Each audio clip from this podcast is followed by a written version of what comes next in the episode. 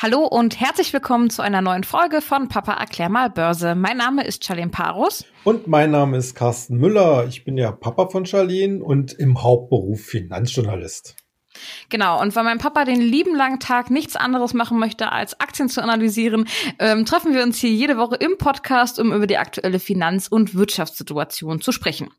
In der heutigen Folge wollen wir nochmal unseren Börsenbrief Future Money thematisieren. Ähm, also nicht den Börsenbrief als solches, sondern die Themen, über die wir da drin schreiben. Ähm, das sind nämlich hauptsächlich oder größtenteils Zukunftsthemen und ähm, Zukunftsbranchen, wo wir denken, ähm, dass die auf jeden Fall kommen werden und dass es ein ganz, ganz großes Thema in der Zukunft noch werden soll. Genau. Ähm, über ein paar Themen sprechen wir hier regelmäßig äh, im Podcast, ähm, aber heute haben wir doch noch mal ein paar Themen auf dem äh, auf der Agenda, ähm, die so noch nicht mit in unserem Portfolio hier waren. Ähm, genau, aber zuallererst möchte ich wie immer in die Folge mit einer aktuellen Markteinschätzung starten. Wie sieht's denn da so aus? Ja, ich sage es mal so, überraschend positiv. Äh, zum Wochenanfang sah es ja fast danach aus, als wenn wir jetzt tatsächlich in eine Marktkorrektur laufen. Dies jetzt zumindest äh, am Dienstag war das der Stand äh, vorerst abgeblasen worden, aber natürlich weiß jeder, es wird eine Marktkorrektur kommen müssen. Wir haben hier schon sehr gut gelaufene Kurse und die äh, Aktionäre werden hier auch mal kurzfristig Kasse machen wollen. Ich gehe mal davon aus, und äh, da sind wir uns eigentlich in der Redaktion relativ einig, dass das wahrscheinlich nach der äh, Berichtssaison soweit sein wird. Jetzt aktuell liefert diese einfach noch viel zu viele positive Impulse. Und äh, deswegen kann man schon durchaus davon ausgehen, dass es die nächsten Tage und Wochen tendenziell wahrscheinlich am Markt noch weiter nach oben geht, ohne dass man jetzt schon, ich sag mal, von einer regelrechten Übertreibung oder Blase sprechen sollte. Äh, das, was wir jetzt erleben, ist alles noch im Rahmen des Vernünftigen. Das sieht man eigentlich letzten Endes auch an den Bewertungsniveaus der, ich sag mal so, normalen Aktien. Es gibt natürlich immer wieder Branchen, und dazu kommen wir ja heute auch noch, äh, die äh, so exorbitant hohe Bewertungen schon erreicht haben, dass hier quasi der, die Korrektur schon, schon fast mit greifbaren Händen äh, zu packen ist, obwohl man ja auch bei denen dann immer sagen muss, das sind alles nur Zwischengeplänke und äh, ändern eigentlich nichts an der langfristigen Perspektive. Aber da muss man dann halt wirklich in die, so, ich sag mal so, in die taktische Analyse reingehen, was das Timing von Ausstieg und Einstieg angeht. Und aber auf der anderen Seite immer das strategische also die strategische Investment, äh, Investmentplanung im Auge behalten, um hier nicht den langfristigen äh, Zug zu erwarten. Also nochmal ganz kurz. Die aktuelle Situation am Markt ist relativ fragil, weil eben viele wissen, dass es eine Korrektur geben wird. Das heißt, natürlich steigt dadurch die Nervosität und keiner will hier wenn, wenn sie dann alle anfangen zur Tür zu rennen, der Letzte sein. Also da muss man jetzt schon so von Tag zu Tag und Woche zu Woche etwas genauer auch auf die Kurse und vor allen Dingen auf die Indizes schauen. Aktuell geht's halt darum, wer drin ist, kann es halt noch bleiben. Ich dachte heute zwischenzeitlich, dass der DAX es heute endlich schafft und über die 14.000 Punkte kommt, aber irgendwie stößt er sich immer wieder den Kopf daran. Woran liegt denn das? Naja, das ist sozusagen äh, das Wunder der runden Zahlen, möchte ich mal das so ja. ein bisschen äh, äh, bezeichnen. Börsianer haben komischerweise immer wieder Ehrfurcht vor solchen runden Zahlen. Das gilt letzten Endes auch im Abwärtstrend, also äh, runde äh, Markierungen gelten in der Regel immer sehr als psychologische Barriere nach unten auch, genauso wie sie eben als Barriere nach oben äh, ist. Der DAX hat, war ja schon mal über 14.000 und äh, natürlich in der Situation, wie ich sie gerade auch geschildert habe, ist natürlich das Material, was jetzt ganz frisch auf den Markt kommen könnte oder überhaupt kommt, eben noch nicht so wieder kraftvoll, äh, dass dass man jetzt wirklich so das in einem Schwung überwinden kann. Vielleicht kommt's noch einmal, äh, mhm. wobei ich da die Chance wirklich 50-50 sehe. Ich gehe mal eher davon aus, dass das jetzt alles hier so ein bisschen Positionsanpassung, kurzfristige Schnäppchenjagd ist nach äh, schwachen Wocheneinstand. Ähm, ja, ich würde mal sagen, der DAX hat noch die Chance, über 14.000 zu kommen, aber er wird sich wahrscheinlich äh, zumindest in der kommenden Korrektur natürlich nicht darüber halten können. Mhm. Ich wollte noch einen ganz kleinen Hinweis zwischendurch geben. Und zwar, wenn euch das nicht reicht, einmal in der Woche hier eine ähm, Markteinschätzung von uns zu hören oder zu sehen, ähm, dann könnt ihr auch gerne unserem neuen Telegram-Account Börse Global folgen. Ähm, ich weiß, Telegram, wuhu, ganz böses äh, Medium, sag ich mal. Ähm, klar, viele Leute sind sicherlich auch dort, die dort ähm, ja keine guten Sachen unternehmen. Ähm, aber wir sind einfach dort auf Telegram und haben uns für dieses Medium entschieden weil wir denken, dass es eine gute Möglichkeit ist, nochmal wirklich top aktuell und jeden Tag an euch Nachrichten rauszuschicken. Wenn ihr also Interesse habt, ähm, könnt ihr uns dort gerne folgen. Kanal heißt Börse Global. Wir freuen uns auch da mhm. mit euch zu schreiben. Genau, und äh, vielleicht noch ein kleiner Nachsatz äh, von mir, was ihr da auch erwarten könnt. Also wir hatten ja jetzt gerade angefangen in dieser Woche und es geht uns darum, eben äh, interessante Aktienentwicklungen zu kommentieren. Zum Beispiel gestern war es Nokia, heute ist es die Chinese, äh, beziehungsweise am Dienstag war es die chinesische Baidu. Und äh, so wird es eigentlich jetzt jeden Tag weitergehen. Also wenn ihr da zu aktuellen Geschehnissen an der Börse eben unsere Einschätzung kurz lesen wollt, da seid ihr dann herzlich eingeladen. Genau. Und dann lass uns auch in unsere Trend- beziehungsweise Hype-Themen einsteigen. Das erste Thema soll sein der Wasserstoffsektor. Hatten wir hier im Podcast auch schon mal kurz drüber gesprochen. Ähm, ich glaube, in Zusammenhang mit den alternativen ähm, Energien. Ähm, ja, wie hat sich das denn so in den letzten Wochen, Monaten entwickelt? Naja, äh, das, also Wasserstoff oder Wasserstoffaktien sind äh, sowohl an der Börse natürlich die absoluten Rallye-Aktien gewesen in den letzten Monaten. Die sind auch wirklich in allen Portalen, Aktienportalen und Chatgroups und äh, was es da für Plattformen gibt, mit am stärksten diskutiert. Also da merkt man auch schon den Einfluss äh, insbesondere solcher Portale und äh, äh sozialen Netzwerke, was, was die Kursbildung und die Meinungsbildung angeht.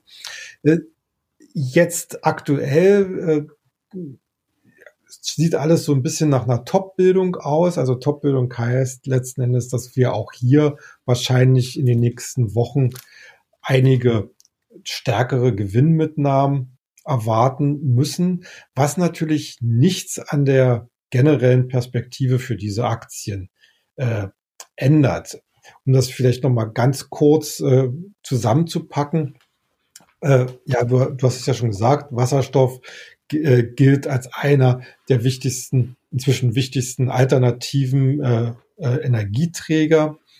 Äh, natürlich spricht momentan gerade auch in der Mobilität alles über Elektromobilität, aber gleich dahinter kommt eben Wasserstoff und äh, gerade in diesem Bereich hat, glaube ich, äh, haben, glaube ich, Wasserstoffanwendungen ein unwahrscheinlich großes Potenzial, insbesondere in industriellen Anwendungen, also zum Beispiel auch bei Nutzfahrzeugen, äh, bei von mir aus auch Baufahrzeugen, dann generell in der Industrie äh, großartige Anwendungen zu finden, weil hier einfach die Leistungskapazitäten deutlich größer ausfallen als bei ähm, Stromaggregaten.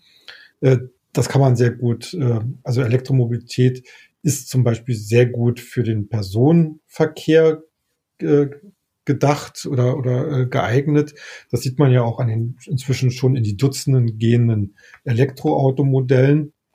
Wasserstoff, äh, da gibt's auch inzwischen schon entsprechende äh, PKWs, aber viel interessanter wird der Einsatz äh, dieses Mediums vor allen Dingen halt zum Beispiel bei später bei Bussen oder oder bei eben, wie gesagt äh, LKWs äh, und anderen Nutzfahrzeugen.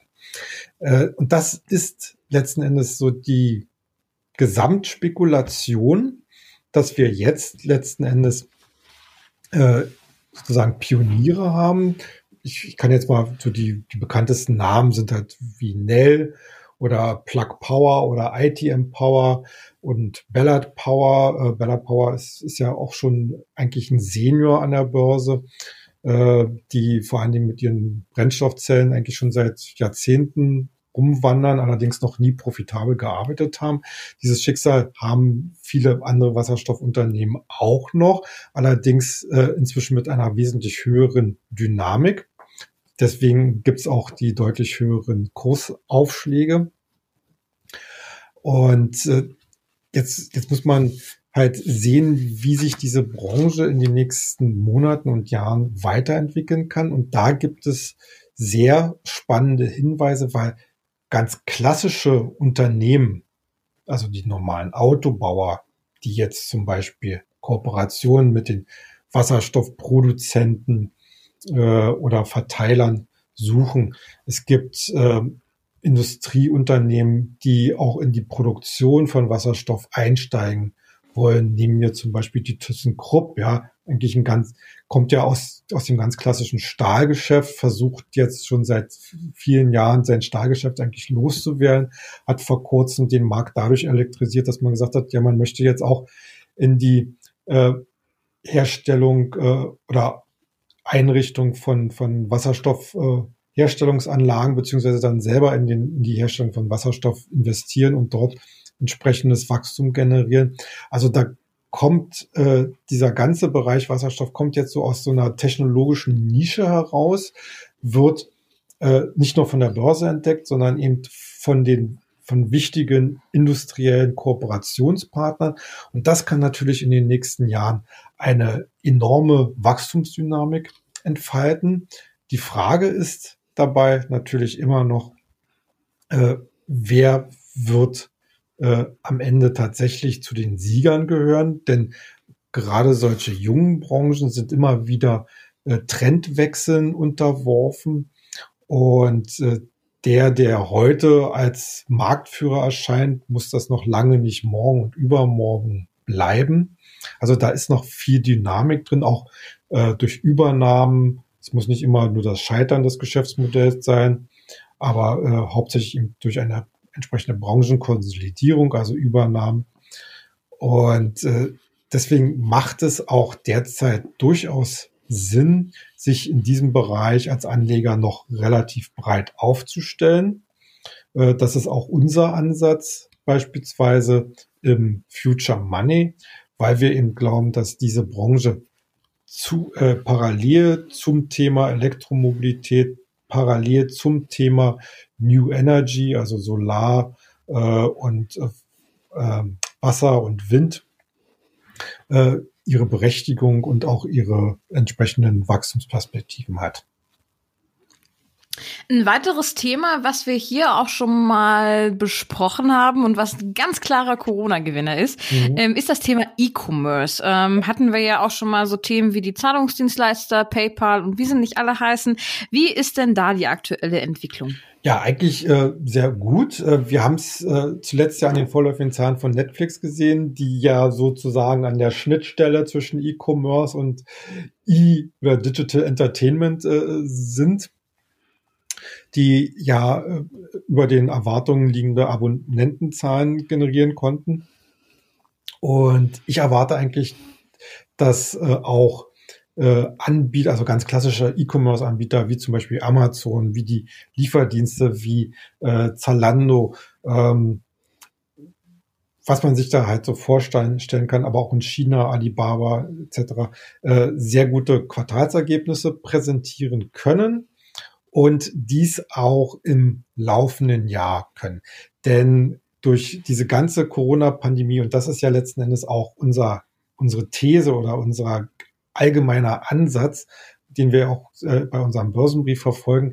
Wir gehen davon aus, dass durch die Corona-Pandemie im letzten Jahr in vielen digitalen Geschäftsmodellen sozusagen eine Brandbeschleunigung der hm. Entwicklung hm. stattgefunden hat. Äh, viele, viele Menschen, die wahrscheinlich erst in mehreren Jahren da mit E-Commerce-Modellen Kontakt gefunden hätten, sind jetzt quasi ganz schnell mit der Nase drauf äh, gestoßen äh, und sind äh, jetzt eigentlich ja inzwischen schon denke ich mal, in, in, vielen Fällen zu Stammkunden geworden und haben natürlich auch die Bequemlichkeit äh, dessen entdeckt. Also da schließe ich mich persönlich nicht mal aus. ähm, und deswegen glaube ich auch, dass, dass genau dieser Bereich eigentlich besonders interessant ist, äh, auch für langfristig orientierte Investoren, äh, weil es hier auch letzten Endes darum geht, dass selbst in den äh, Industrienationen, die ja mehr oder weniger immer noch ein großer Fokus darstellen von diesen Unternehmen, es immer noch genügend Wachstumspotenzial bei den Kunden gibt. Ich meine, äh, gut, äh, Amazon hat natürlich schon äh, eine relativ große Reichweite, aber es gibt halt sehr viele äh, Specialist-Anbieter, äh, ob im Modebereich, ob im äh, Möbelbereich. Also zum Beispiel in Deutschland haben wir ja zum Beispiel Westwing. Äh, in dem Modebereich, wie gesagt, auch äh, Zalando. Äh, die eben ihre Modelle weiter ausbauen können, weiter schärfen können, ihr, ihren eigenen, äh, äh, ja, ihren eigenen, ihre eigene Marktposition schärfen können. Und deswegen folgen wir eigentlich da unseren bisherigen Empfehlungen und bauen diesen Segment und bauen dieses Segment auch in den nächsten Wochen und Monaten kontinuierlich aus. Wie gesagt, ist immer eine Frage des Timings.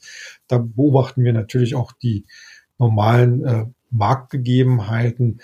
Aber wir haben natürlich da eine ganze Reihe von Firmen noch weiterhin in Beobachtung, die wir so nach und nach dann auch ins Depot nehmen wollen.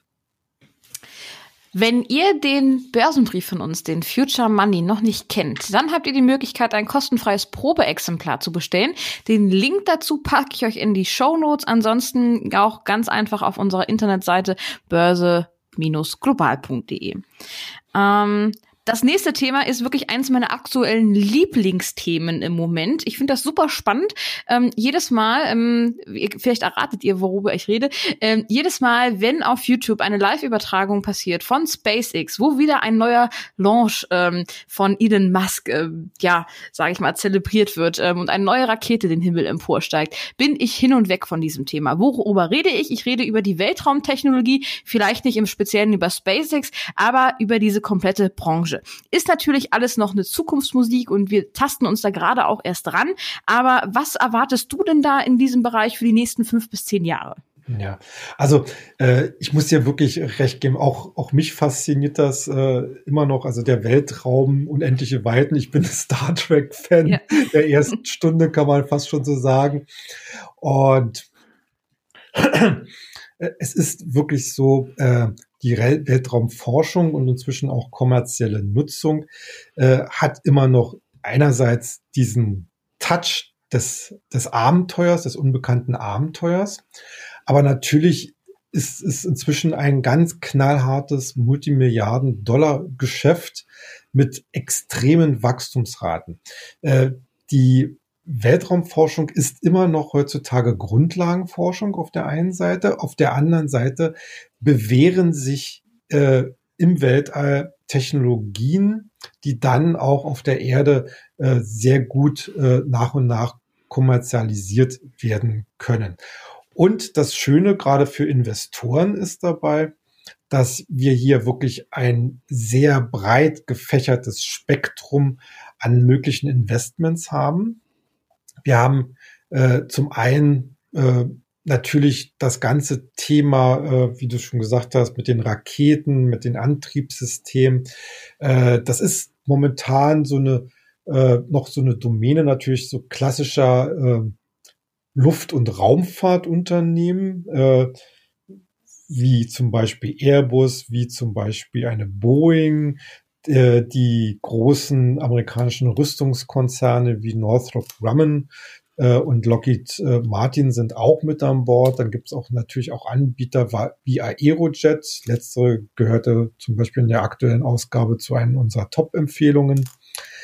Ähm, dann ist natürlich der ganze Bereich Kommunikation, dem äh, äh, kommt ja gerade bei der Weltraumfahrt eine besondere Bedeutung zu. Und äh, hier sind natürlich auch so die klassischen Telekom-Unternehmen mit an Bord. Wobei ich jetzt hier schon gleich den, äh, ja, ich sag mal so, den, den Bogen schlagen möchte, äh, nicht nur zur Kommunikation sozusagen zwischen Weltraumaktivitäten und äh, dem der Basisstation auf der Erde, sondern es geht ja mehr darum, den Weltraum äh, zu nutzen äh, für eine weltumspannende Kommunikation. Momentan haben wir es ja immer noch so, dass äh, die Mobilfunkkommunikation beispielsweise oder generell äh, äh, über äh, luftübertragene Kommunikation relativ regional begrenzt ist. Aber es gibt halt auch Anbieter wie zum Beispiel Iridium, die sehr gerne halt wirklich ein weltumspannendes äh, Kommunikationsnetz äh, anbieten wollen, aufbauen wollen. Und das heißt letzten Endes hunderte von Satelliten. In diesem Fall sind es dann immer sogenannte Kleinsatelliten, also nicht so diese Riesenteile, äh, sondern eben eher, eher überschaubare Größe. Äh, aber hunderte, sogar tausende dieser Satelliten müssen in den Weltall, müssen ins Weltall, müssen da erstmal hochgebracht werden, müssen auf die entsprechenden Positionsumlaufbahnen gebracht werden, müssen gewartet werden, müssen überwacht werden. Äh, und am Ende muss sich das Ganze natürlich auch unten auf der Erde auszahlen. Ähm, ich hatte, glaube ich, jetzt gerade schon Iridium genannt als einer der Anbieter. Äh, ja. Ich, ich wollte nur mal ganz kurz fragen. Ähm, Tesla wird ja sehr gehypt, ist jetzt für Autos, aber Musk hat ja auch noch Starlink. Das sind ja genau. die, die die äh, Satelliten auch hochjagen. Ähm, wenn du gleich fertig bist, kannst du ja dazu auch noch was sagen. ja, also ähm, bleiben wir gleich mal bei der Telekommunikation.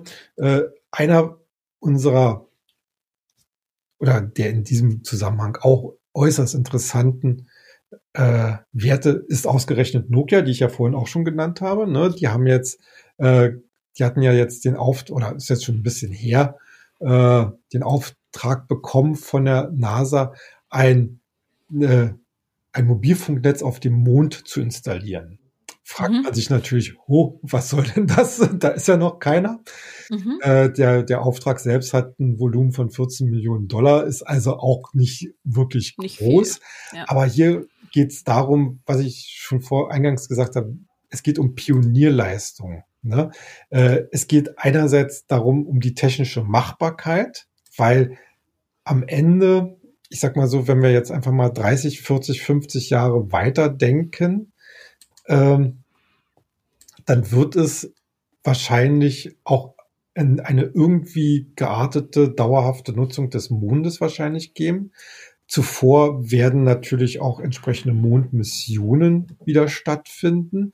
Also die NASA selbst hat ja äh, das Ziel, bis 2024 wieder einen Astronauten auf den Mond zu bekommen. Mhm. Und natürlich für Nokia ist das äh, ein Prestigegewinn, wenn das klappt, ohne Gleichen. Ne? Die kämpfen ja sehr hart im Bereich äh, Mobilfunknetze 4G und 5G, äh, kämpfen sehr da gegen die Chinesen und auch gegen, äh, gegen Ericsson als Ausrüster.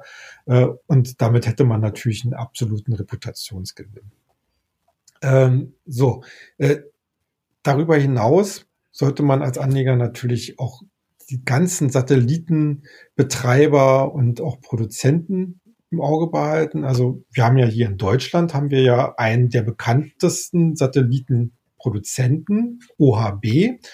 Die, äh, die stellen zum Beispiel auch Satelliten äh, für, äh, für die europäischen äh, äh, Raumfahrtaktivitäten ähm, zusammen. Äh, ist halt ein relativ kleiner Wert, also sicherlich durchaus spekulativ, aber im Gesamtkonzept einer solchen äh, äh, eines solchen Investments oder eines solchen Weltraumdepots würde ich OHB auch immer äh, mit hineinnehmen. Ansonsten hätten wir, wie gesagt, Viasat noch und äh, äh Orbcom. Äh, das sind alles so äh, Werte, die wir halt momentan auch noch, noch auf unserer Watchlist haben, äh, wo wir dann halt in den nächsten Wochen und Monaten dann auch im Future Money äh, entsprechend dann auch unsere Einschätzung etwas de äh, detaillierter darstellen werden. So, du hast es jetzt gerade schon SpaceX angesprochen Äh, genau, SpaceX und Starlink. Ich habe vor ein paar Tagen nämlich gelesen, die, die, die sind ja noch gar nicht an der Börse, ne? Nee. Ähm, aber dass wohl spekuliert wird, dass das vielleicht auch noch kommen könnte. Wie interessant wäre denn dann sowas? Na, das wäre natürlich äh, äußerst interessant. Also äh, man, man muss wirklich schon sagen, äh, das, was der Elon Musk dort macht, äh, das ist sozusagen in seiner DNA äh, Innovation immer wieder vorantreiben. Und äh, SpaceX beziehungsweise Starlink ist ist da eigentlich wirklich prädestiniert, das dann auch mal als eigenständige äh, Konstrukt an der Börse zu platzieren. Ich glaube, so wird es auch kommen. Ich weiß nicht mhm. wann. Ähm, das gleiche gilt ja letzten Endes auch äh, für Blue Origin von, von, von äh, Jeff Bezos, dem Gründer von Amazon, die ja letzten Endes sowas ähnliches äh, machen.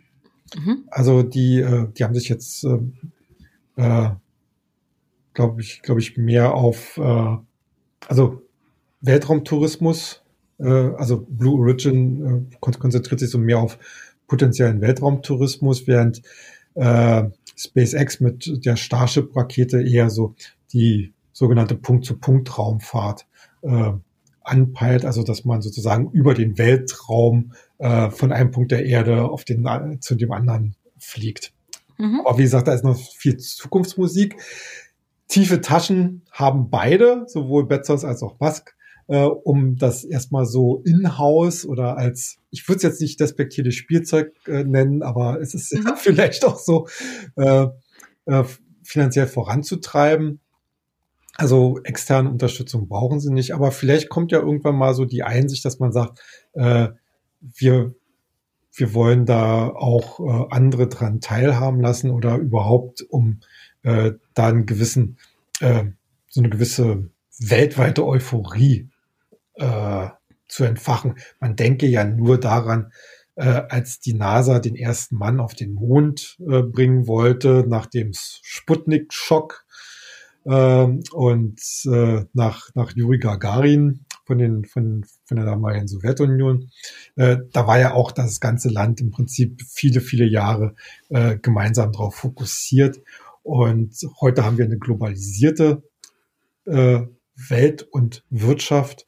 Und warum sollten so eine Firmen nicht auch quasi dann die äh, Quasi-Rolle der NASA äh, mit einnehmen? Wie lange würde dann ein möglicher Prozess des Going Public, also des Börsengangs, dauern? Ja, also das geht ja heutzutage relativ fix. Also ich denke mal, äh, das, das längste daran würde wahrscheinlich dauern, dass, dass man halt äh, vorher mit den Investoren spricht, die reinen äh, Formalitäten, die sind ja heutzutage in wenigen Wochen bis ein wenigen Monaten äh, zu machen. Ähm, heutzutage gibt es natürlich auch noch die ganz spannende Möglichkeit, äh, sogenannte Specs äh, zu benutzen. Das sind quasi leere Hüllen, die schon an der Börse notiert sind, ähm, die man dann einfach übernimmt und über diese Funktion sich dann an der Börse notieren lässt. Das hat, hatte letztens zum Beispiel der Elektroautohersteller Fisker gemacht. Und äh, also eigentlich wenn, wenn man wirklich die Planung hat, damit an die Börse zu gehen und man weiß, da gibt es auch Investoreninteresse, ist das in der Regel eigentlich wirklich eine, eine Sache von wenigen Monaten, vielleicht ein paar Wochen. Mhm. Okay. Ähm, Thema letzte Woche war ja unter anderem der Start der Berichtssaison. Jetzt eine Woche später ähm, möchte ich ganz gerne nochmal auf das Thema raufschauen. Was ist denn so passiert in der letzten Woche? Ja, also äh, wir haben äh, auf jeden Fall erstmal weiterhin äh, positive Quartalzahlen bekommen. Ähm, das, was man schon gemerkt hat, äh, wo der Markt insbesondere drauf geschaut hat, ist äh, letzten, sind letzten Endes äh, zwei Sachen.